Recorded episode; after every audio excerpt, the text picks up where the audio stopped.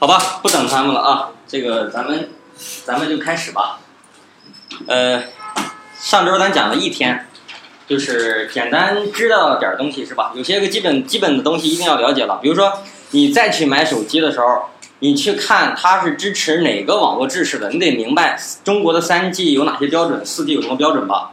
想想还知道呗。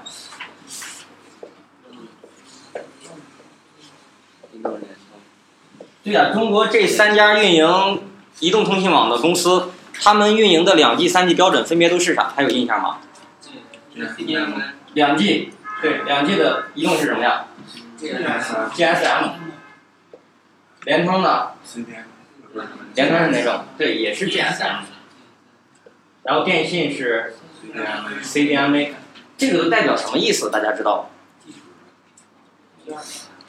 其实简单给大家说一下哈，呃，就是当年啊，发明了手机是摩托罗拉公司。当他发明了手机之后，他就想着用什么方法能够覆盖更大的范围，能让更多的手机有信号，才能打电话吧。所以他就想到建一个基站。但是当时的这个环境考虑是，建立一个基站，它的覆盖范围能达到上千公里。一个基站就能达到上千公里，你觉得这是好事还是坏事儿？你假如说中国这个国土面积这么大，我是不是在几个大高山顶上放上几个基站，就全国全全国都覆盖了呢？能这样吗？不行，因为你虽然覆盖面积很大了，但是每一个用户或者说手机在里面进行通信的时候，它是需要空中的这个无线电磁波的资源的。那当时这个基站能够覆盖上千公里，可是它只能提供十二个通道，就是上千公里的范围内只能二十四个人同时打电话。那对于运营这个网络的公司来说，这肯定不是他想看到的。那怎么才能提加这个通道数量？你觉得有什么办法能让这个通道数量增加一些，让更多的人同时能用这个网络？最简单的方法就是多建几个基站，对吧？但是还有一个问题，你多建基站的同时，你必须要考虑的是，如果两个基站同时覆盖一个区域的话，它会有干扰，所以那就需要建基站的同时把它这个空间缩小。我一个基站只在这一个小范围内覆盖。那每一个小范围提供十二个通道，是不是用户数量就多了，又避免了干扰？那这种这是一种想法，也现在我们实现的都是这种方式哈。这就相当于我们把空间给它划分开了，重复的利用空间资源，叫做空分复用。这个词儿以前听过吗？复用就是重复的利用它这些资源。那我按照空间的方式把它划分开的一种复用方式，就叫空分复用。这是最早的，然后后来又不断的提升这个技术。比如说我们现在收听收音机的时候，你会发现你听的 FM 幺零二点四、FM 幺零六点七这些数字代表什么意思？是不同的电磁波频率吧？当你用了不同电磁波频率，就可以收到不同的电台信息。那相当于按照频率也能区分出不同的用户，叫频分复用。还有上次咱简单说过，一条通道我要想用多个人。同时间打电话怎么办？是不是可以按时间分割开呀？虽然我们说的是同时，但是这个同时是我们人的大脑感知的同时，而机器是实际上把它划分了不同时间段了吧？那就叫做十分复用。啊，以后我会详细的再给大家讲这些东西哈，先简单知道这几个词儿，然后还不够，我们用户数量还在急剧的增加。频率也用光了，时系也已经分配完了，空间已经划分到已经非常小的极致了。那接下来再怎么办？所以这个时候，美国人提出的一个技术就是 CDMA，就是 CDMA，它叫做马分多指。这个词儿大家以前听过，但是什么意思估计不知道。简单说一下，首先我们现在所用的这个通信系统是数字通信系统呢，还是模拟通信系统呢？我们现在不管打电话也好，看电视也好，还是上网，是数字还是模拟？数字。数字那数字和模拟有啥区别啊？什么样的信号属于模拟的信号？什么样的信号属于数字的信号？以前有接触过的。比如说我说话，我在说，你们能听，这是一个通信系统吧？那这个通信系统是数字的还是模拟的？模拟的，音音频信号就是最最常见的模拟信号。什么区别呢？假如说你以让它以那个上下电平的波形显示的话，模拟信号是你不管怎么变，它在这个时间轴上都是连续的。那数字信号是啥呀？就是你不管是说话还是电视还是图像，最终在计算机上显示出来的都是零一零一的二进制数嘛。电脑所能识别的不都是这个东西啊？所以这个网络里面，我们现在用的都是数字信号。那数字信号，比如说，我现在要让你给你同学发一个你银行卡密码，你发的是一个什么三二一，就是银行卡密码，你发出去这个信号是直接以三二一的方式发送发送的吗？不会，因为如果你把信息发出去，中间有人截取的话，他是不是就知道这个信息了？所以我一定要会对这个信息有一定的处理，比如说对它进行一个加密啊，或者说其他的一些操作，比如说三二一吧，我是不是可以用方式就把它给改成每一组数全都加三，那就变成了六五四。实际上我发的六五四到对端解解解码的时候是都减三不就完了？这最简单的一种方式。但是我这个信号在网络传的时候肯定要加密，那每个加密的人他的加密方式肯定都不同吧？所以类似这种话，我把所有的信号都要进行，其实不应该说加密，叫编码。我把这个零和一都进行不同的编码，那你采用了不同的码，就可以代表不同的用户，就叫码分多值。简单知道这个东西啊，大概了解，以后我们会详细的讲。然后这里啊，其实我们在用的时候啊，我们可以感觉到中国哪个用的多？中国用 GSM 网的多还是 CDMA 的多？为啥呢？然后再问一个，这两种技术哪一个的通信质量更好？GSM 通信质量好还是 CDMA 的通信质量好？CDMA 的通信质量好，它的通信质量好，而这俩通信质量其实没有 CDMA 好。那为什么我们大量应用的却是 GSM 而不是 CDMA 呢？那出现范围广，范围没关系，其实最最核心的东西就是它便宜，便宜。就是便宜，因为这个技术不是中国人发明的，这是美国人的技术，美国人发明的。这个公司上次咱也说过，高高对高通，高通公司来主导。一个公司它申请了这个专利，他发明了一个技术，他就会在国际上申请专利。当他申请了专利之后，如果别人要用，那是要收专利费的。所以高通在这一行业收的专利费非常的高。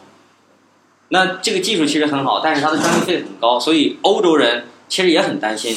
你美国人做了一个通信技术，全世界将来都用了美国的技术，那欧洲的将来通信企业怎么发展呀？所以他们就成立了一个组织，叫什么 Global Mobile System，呃，Group 简称把它称为叫做全球移动通信系统吧，GSM。所以欧洲人做了这么一个东西，它的技术其实跟 CDMA 比没有 CDMA 好，但是它专利费便宜。你不用交那么多钱，我就让你用，所以它的在全世界来说应用的范围比较广。这是这两种技术哈。呃，其实对于 CDMA 来说，以前还有一段小小故事，据说是在好像第二次世界大战的时候吧，在德国有一个女明星，她叫海蒂，就是演员。她本身是学通信出身的，可是因为长得特别漂亮，所以自己又不喜欢做通信，然后。愿意演电影，然后就去演电影当电影演员了。然后她老公是德国纳粹的一个军火商，所以她在演电影哈，然后她老公肯定就看上了，两个人就走到一起了。她特别讨厌纳粹的那种集中统治，然后因为她本身就是学通信的，所以当她老公这些人在讨论德军的信号怎么能够呃发送出去比较安全，或者说怎么能够破译盟军的信号，她也懂这些东西，她听得多了，然后又讨厌纳粹，后来从德国跑到了美国。跑到了美国之后，跟美国的一个应该是一个什么钢琴师吧，两个人一拍即合，都讨厌纳粹，然后又都对无线通信系统感兴趣，所以两个人就共同发明了这么一个东西，就是 CDMA。其实是在第二次世界大战就发明出来了，但是这个技术发明出来之后，你想想，美国不可能把它公诸于世的，是美国军方一直在使用，一直到了应该是到了九几一九。八四年吧，反正高通公司是一九八四年成立的，应该到了八四年九十年代的时候，这个技术被美国军方公布出来了。那一公布出来之后，大家全世界才知道哦，原来有这么好的一个技术。那其实这个海蒂一直到死，他也没有得到这个他所发明这个技术的什么专利费用啊，或者说全世界的认可。后来多少年之后解密才知道，当年这个技术是由他来发明的。所以，其实我们如果有机会，大家看一些通信的历史上的发明的这些技术哈，你会发现，在中国，我们经常说，哎，这个科学家什么这个专家那个专家的；而在国外，经常发明一些关键的通信技术的人，都不是干通信的，他都不是这行的。经常有些人说，都是一些特别不着调的人，在他那个行业里不好好干，结果无意间就发明了一个非常牛的通信技术。比如说摩尔斯发明的电报吧，他以前是一个一个一个画廊的老板是吧？还有什么牙科医生、钢琴师，还有那个什么什么殡仪馆的老板，都发明了很多很多关键的技术。所以这个 CDMA 实际上是从那时候出来的。但是当它出来之后，欧洲人就觉得，如果让 CDM 占领市场，那欧洲将来的通信发展会受很大限制，所以才提出了 GSM，而且非常便宜的让全世界来使用。所以我们中国现在用 G 网的多，而 C 网的少啊。大概了解这么一个过程。好，那三 G 呢？中国这个网络其实对全世界来说都不太一样。你像今今年吧，看新闻，你说今年大家看新闻，不知道有没有注意过，就是全世界的这些通信运营商里面呀，其实中国移动现在是应该是老大，应该全世界排名老大。那上次咱也说了，原因是因为。我们中国的人很多，但实际上对于经营来说，移动并不是世界上最强的。有几家通信公司其实非常的厉害，比如说英国的这个沃达丰，有机会大家可以去搜一搜看一看这家公司，全世界都有它的业务，它在全世界都运营的通信网络。然后还有就是这个，我不知道大家以前听没听过，叫和黄，有可能这个公司你没听过，它在全世界也运营很多很多的网络。他的老板是李嘉诚，这这个亚洲首富嘛，是吧？和黄是香港最大的运营商，然后全世界也都有通信运营商，而且跟沃达丰合作。而且李嘉诚从这两年不就是从中国大陆各地方撤资嘛，把中国的一些地产什么的该卖的卖了，处理的处理了。好多人就担心是不是李嘉诚他们要撤出大陆，中国的大陆形势发展不好了呀？有那种猜测。李嘉诚没有表没有什么表态哈，他从中国撤资之后，然后就去英国开始经营。现在李嘉诚的公司是英国最大的通信运营商，李嘉诚是英国最大的通讯运营商的拥有者，因为他收购了英国好几家。现在英国人很多人还都在说哈，英国有一半是李嘉诚的，所以其实他这个公司也非常强大。然后其实经营非常好的，在全世界的这个经营啊，或者说它的这个网络规模也很大的一个，就是新电，新加坡电信。你觉得新加坡那么点儿一个小地方，但是新加坡电信公司在全世界非常有名。还有就是我们经常会看到世界这个首富排名的时候，那前两名肯定是比尔盖茨、巴菲特这俩人，然后接下来还能知道有谁？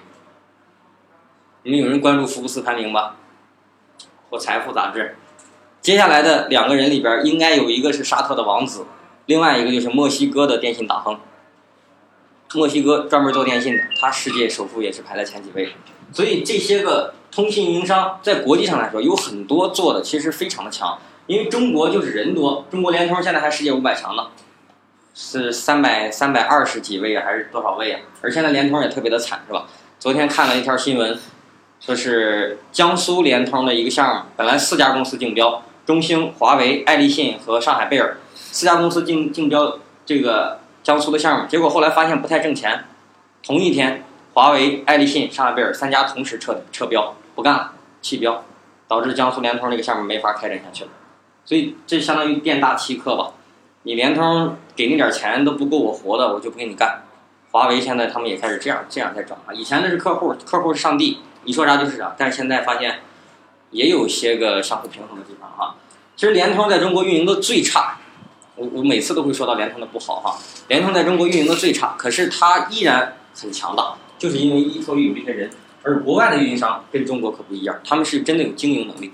而新加坡电信在今年年初就公布，从明年开始，从二零一六年开始，新加坡将淘汰 GSM 和 CDMA，他们就以后不再使用 GSM、CDMA 这两种技术，也就是说，他们完全要取消到两 G 网络。但是中国不行，中国就是金字塔式的吧。这个人多，还有一个就是层次也比较清晰。你在一线城市，四 G 已经普及了，可是二线城市呢？有可能四 G 刚刚发展，大家还是习惯用三 G。好，那三线城市呢？四线城市、五线城市、六线城市、七线城市呢？你到村镇呢？有些人才开始要用手机，也有很多的。有信号就。行了，能打电话就可以了。我不要求什么四 G。你像我爸我妈，你给他一个四 G 手机，他能干啥呀？就是打电话，他也不会用，他连短信都不会发，所以你没必要跟他说你用三 G 还是四 G 吧，就是最简单了，他能打电话。所以这就是中国市场。所以中国市场纵深度很高。我经常举的例子说，你不用考虑通信，你考虑唱歌的那些个明星就知道了，是吧？一个一个明星一辈子唱一首歌火了，就够活一辈子了。从一线城市开演唱会，唱的特别火，赚一部分钱。后来慢慢过气儿了，去二线城市，二线城市又不行，去三线城市，再不行去县城里边唱首歌，还能赚到钱呢。